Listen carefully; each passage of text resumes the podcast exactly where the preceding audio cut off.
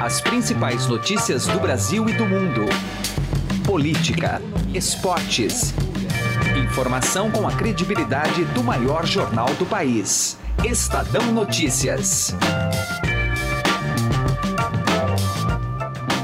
Olá, eu sou Emanuel Bonfim e está começando a partir de agora mais uma edição do Estadão Notícias, nosso podcast com análises, entrevistas e informações sobre os temas mais importantes do momento no Brasil e no mundo. Após 17 dias de internação no Hospital Albert Einstein, em São Paulo, o presidente Jair Bolsonaro recebeu alta e agora está de volta ao Palácio do Planalto, em Brasília. Ainda que tenha exercido funções administrativas de dentro do hospital, Bolsonaro não conseguiu evitar uma certa paralisia do governo neste período, em especial sobre a conclusão de uma proposta final para a reforma da Previdência. A partir de agora, o presidente será testado exaustivamente em sua liderança, já que precisa conciliar expectativas da equipe econômica e política, estabelecer uma articulação eficaz junto ao Congresso e, de quebra, aparar arestas internas, como as desavenças entre seu filho, Carlos Bolsonaro, e o ministro da Secretaria-Geral da Presidência, Gustavo Bebiano. Os desafios que lhe aguardam não são nada simples. Conversamos sobre este tema com o cientista político Humberto Dantas, convidado do episódio de hoje, que veio aqui até os nossos estúdios para gravar essa entrevista. O Estadão Notícias é publicado de segunda a sexta-feira, sempre às 6 horas da manhã, e não se limita a estar em apenas uma única plataforma. Você pode nos seguir e assinar gratuitamente via iTunes, Deezer, Spotify, Google Podcasts e qualquer agregador de podcasts. Seja bem-vindo e bem-vinda e boa audição. Estadão Notícias. Se você já tem um plano de previdência privada, faça a portabilidade para a XP Investimentos. Acesse xpi.com.br e traga sua previdência para XP. Não custa nada, é direto no site e sem nenhuma burocracia. Mais fácil que fazer portabilidade de celular. Se você ainda não tem previdência, abra agora sua conta na XP Investimentos. Estadão Notícias. Política. Estou recebendo aqui em nossos estúdios o cientista político, pesquisador da Uninove, Humberto Dantas, colega aqui de podcasts, da plataforma de podcasts do Estadão. Ele assina o podcast, faz a curadoria, apresenta podcasts Legis Ativo, que você precisa assinar também. Evidentemente, a gente vai falar sobre o cenário político brasileiro. Primeiro, cumprimentá-lo. Tudo bem, Dantas? Seja bem-vindo aqui. Tudo jóia, Manuel. Sempre uma alegria estar aqui com vocês. Colegas de podcast, assinem o nosso, assinem todos, né? Porque é muito Estadão, né? né? Olhem com muito carinho para o conteúdo que o Estadão faz, que é muito bacana. Muito bom estar aqui contigo. Demais, Dantas. Bom, foi mais do que o previsto, né? O tempo aí de recuperação do presidente Jair Bolsonaro. E evidentemente isso teve impacto político, não é, Dantas? Por conta de articulação do governo, liderança nas casas e a própria agenda do governo que precisa correr. Expectativa com esse retorno do Bolsonaro às funções, ainda com certas limitações, é que o governo possa funcionar melhor e tirar certos nós criados nesses últimos dias, Dantas? Acho que esse é o grande desafio, Emanuel, a questão dos nós. Acho que você toca no ponto central. É, Bolsonaro e a equipe médica que o, que o observa, enfim, que o trata, é, optam por fazer, ou era absolutamente essencial que fizesse, enfim. Aí, claro que tem uma lógica de narrativas e questões mais técnicas, mas por fazer a cirurgia num momento muito delicado do ponto de vista político, que é a posse do Congresso Nacional e, consequentemente, a escolha da mesa diretora. A escolha da mesa diretora é muito estratégica, porque o presidente, principalmente, das casas parlamentares, tem uma força assombrosa no que diz respeito à pauta, e a pauta interessa muito ao governo, interessa muito ao executivo. Então, esse é um momento delicado. Para além disso, Emanuel, e normalmente no Brasil, o executivo finge que não está olhando para essa eleição e, ao mesmo tempo, se empenha muito nos bastidores para que essa eleição dê certo e não o prejudique em relação à sua agenda. Vou só citar um caso rápido aqui que os, os nossos ouvintes certamente vão se lembrar. Uh, o prejuízo que foi para o governo Dilma Rousseff, uh, no seu segundo mandato, ver Eduardo Cunha ganhar aquela eleição para presidente do parlamento. Então, esse é o exemplo clássico do quanto esse posto é absolutamente essencial para a lógica de relação legislativo-executivo. Foi mais ou menos o que o governo viu esse perigo com o Renan Calheiros, Dantas. Renan Calheiros ia cobrar muito caro. Renan Calheiros é um político caro. Renan Calheiros é um político que sempre está no governo, a despeito de aspectos ideológicos, desde o governo Collor, pelo menos, que Sarney não me recordo onde Renan estava no governo Sarney, mas desde o governo Collor para cá, Renan Calheiros está enfiado dentro dos governos. E isso tem um preço. Né? Tem um preço e tem uma força, tem um demonstrativo de força política muito significativo. Então, Renan Calheiros seria muito caro. Davi Alcolumbre pode ser caro por uma outra razão. Ele pode ser caro por uma lógica de inexperiência, porque ele é um senador jovem, jovem de idade e relativamente jovem de história dentro da casa. Né? Davi, Davi Alcolumbre está na metade do seu mandato, ponto. Né? E tentou sair agora, no ano passado, com uma tentativa de candidatura ao governo do Amapá que não deu certo. Então, é um senador relativamente novo e jovem dentro do Senado. Uh, Rodrigo Maia é o contrário na Câmara. Rodrigo Maia tem se, tem se mostrado, como a gente tem dito no blog, um Michel Temer de bermuda. Bermuda no sentido de porque ele é mais jovem, né? É, mas ele é um grande articulador político, como Michel Temer também era, ou foi, ou ainda talvez em algum momento seja. É, mas o governo pode ter dificuldade no Senado por conta da juventude e da pouca experiência, isso não é demérito, né? as pessoas amadurecem, de Davi Alcolumbre, mas era importante derrubar, entre aspas, a candidatura de Renan Calheiros. Esse momento, então, é fundamental. Um outro problema, Manuel, e aí acho que eu consigo responder de maneira mais clara a sua pergunta é: nós vivemos uma era em que as pessoas querem protagonizar o mundo em primeira pessoa. E o impacto desse protagonismo causa, hoje em dia, um estrondo muito significativo. Então, muitos membros do governo continuam falando coisas nas redes sociais, continuam divulgando coisas no Twitter, como se eles não fizessem parte de um grande grupo, de uma grande equipe. E por vezes eles se contradizem. E isso vai criando problemas de comunicação que a imprensa tem por dever de ofício noticiar, dizer, observar, criticar. E isso vai gerando um certo nervosismo dentro do governo, que por vezes percebe que perdeu o controle da situação naquilo que anda falando. Portanto, essa volta de Bolsonaro é uma volta que principalmente precisa nos mostrar a existência de um grande líder capaz de botar sua tropa para marchar para o mesmo lugar. Estou usando aqui metáforas militares, até pela própria origem de Bolsonaro em termos Fica bem adequado. É, para ficar adequado à lógica profissional de Bolsonaro. Não existe demérito nem mérito claro. nenhum nisso. É uma característica. É, mas Bolsonaro precisa fazer sua tropa olhar para o mesmo canto. Então, essas brigas entre Bebiano, Carlos Bolsonaro, entre Eduardo Bolsonaro, Joyce Hasselman, entre Luciano Bivari, o cara que se lançou contra ele dentro do mesmo partido na eleição da mesa, entre Paulo Guedes, Onix Lorenzoni. Bolsonaro é o presidente da República eleito. Ele tem que bater é, o punho em cima da mesa e dizer, pessoal, acabou a graça e precisa se articular melhor em termos de comunicação. Então acho que a volta de Bolsonaro precisa trazer para o Brasil um sentimento de que existe um governo olhando para o mesmo horizonte. O Dantas, pegando como exemplo a eleição no Senado, a gente observou uma pressão de fora para dentro que foi muito importante das redes sociais.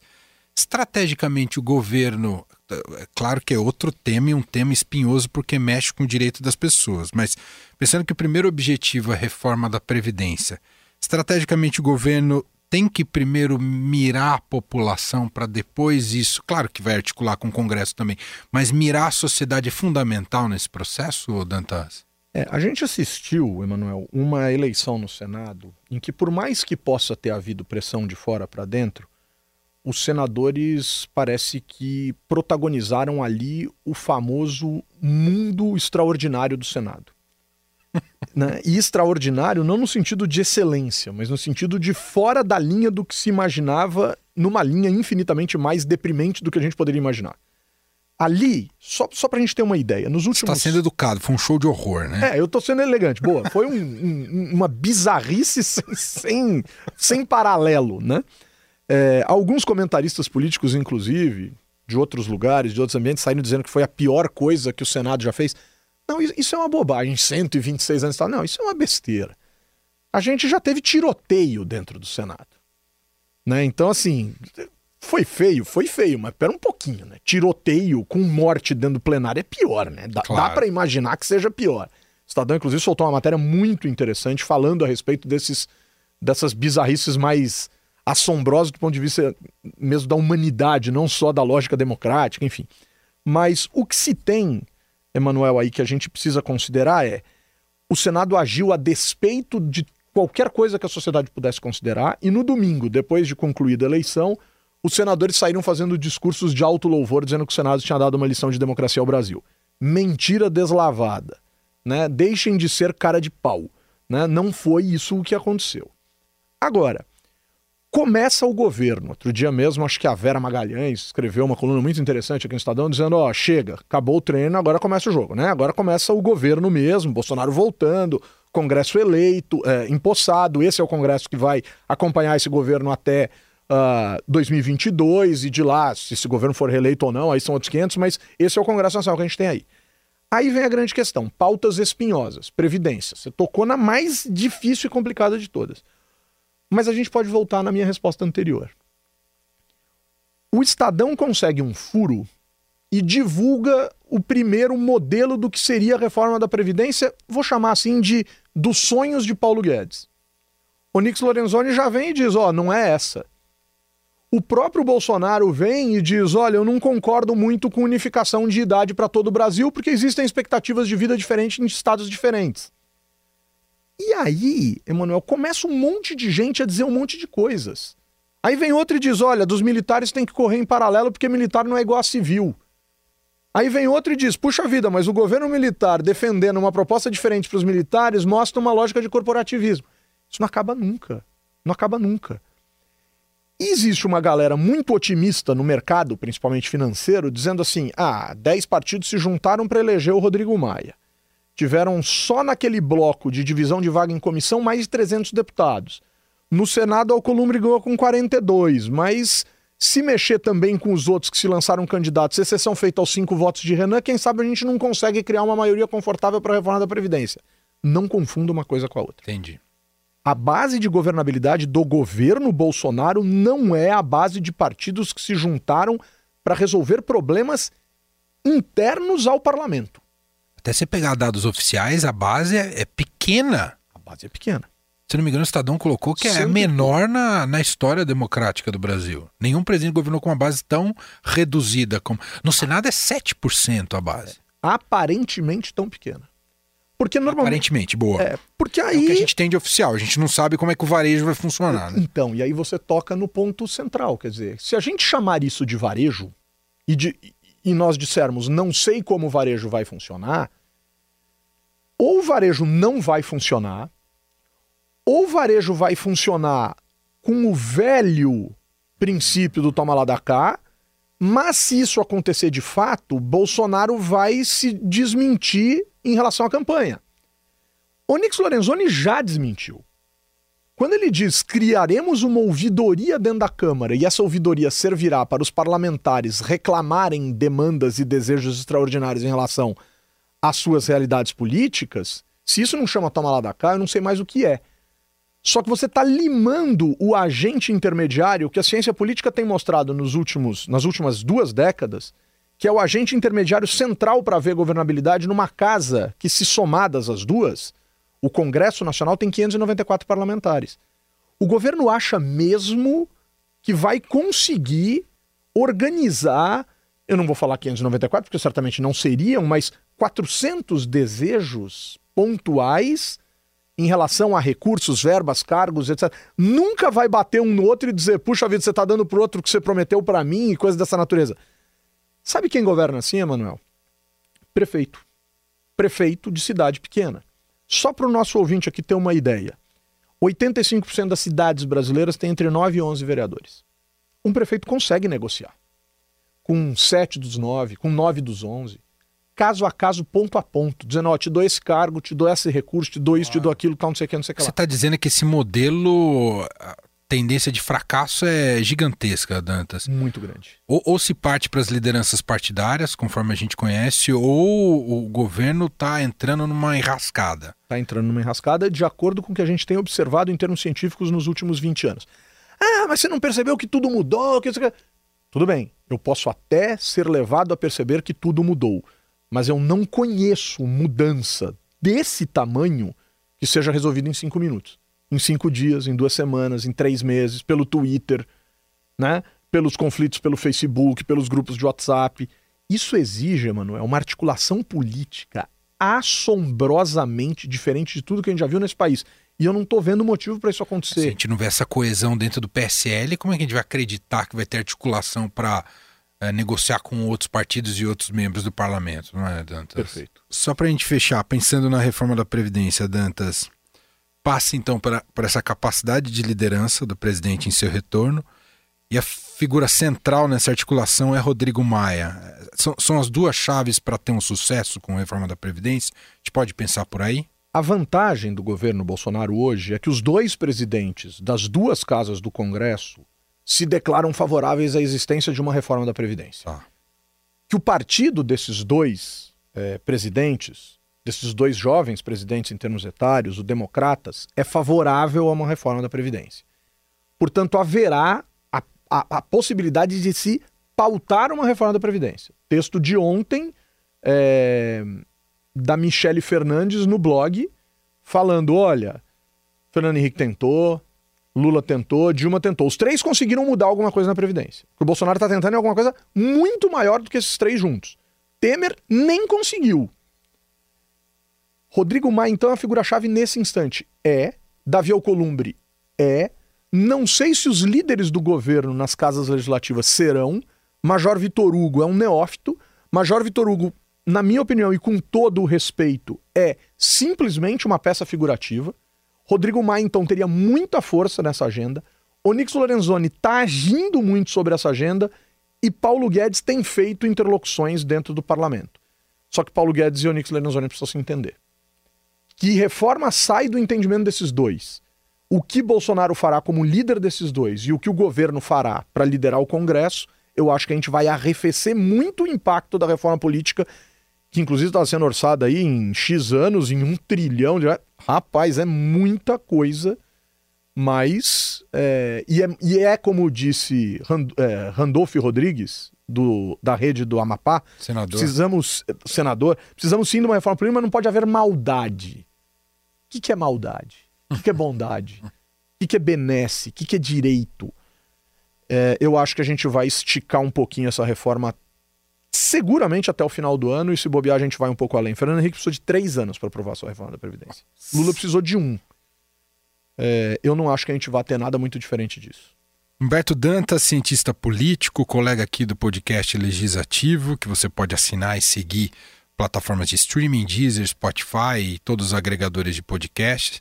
Ele é pesquisador da Uninove e gentilmente mais uma vez veio aqui até o estúdio nosso para gravar esse excelente bate-papo. Obrigado, viu, Dantas? Obrigado, Manuel. Delícia estar com você. Um grande abraço aos ouvintes aí. Se seguimos juntos. Estadão Notícias. Direto ao assunto com José Neumann e Pinto.